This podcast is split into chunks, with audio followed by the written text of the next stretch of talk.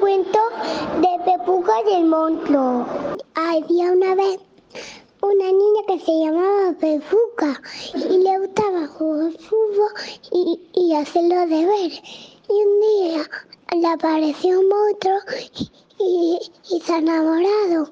Y, y- y un, y un día que estaba fregando Pepuca eh, con la fregón, el monstruo le dijo, tanta mala. Y y fea, no sirve para nada. Y, y le quitó la sonrisa. Bueno, ¿y a vosotros os gusta que os digan cosas feas como el monstruo? No, ¿Qué os gusta que os digan? bonita. Sí, por ejemplo, a ver, ¿quién sabe decir una palabra bonita? Bonita. Otra. Eh, te quiero. Te amo. Por aquí, ¿quién sabe otra? pues, Corazón. Otra por aquí. Guapa. Te amo, Te amo. Oh, qué palabra más bonita.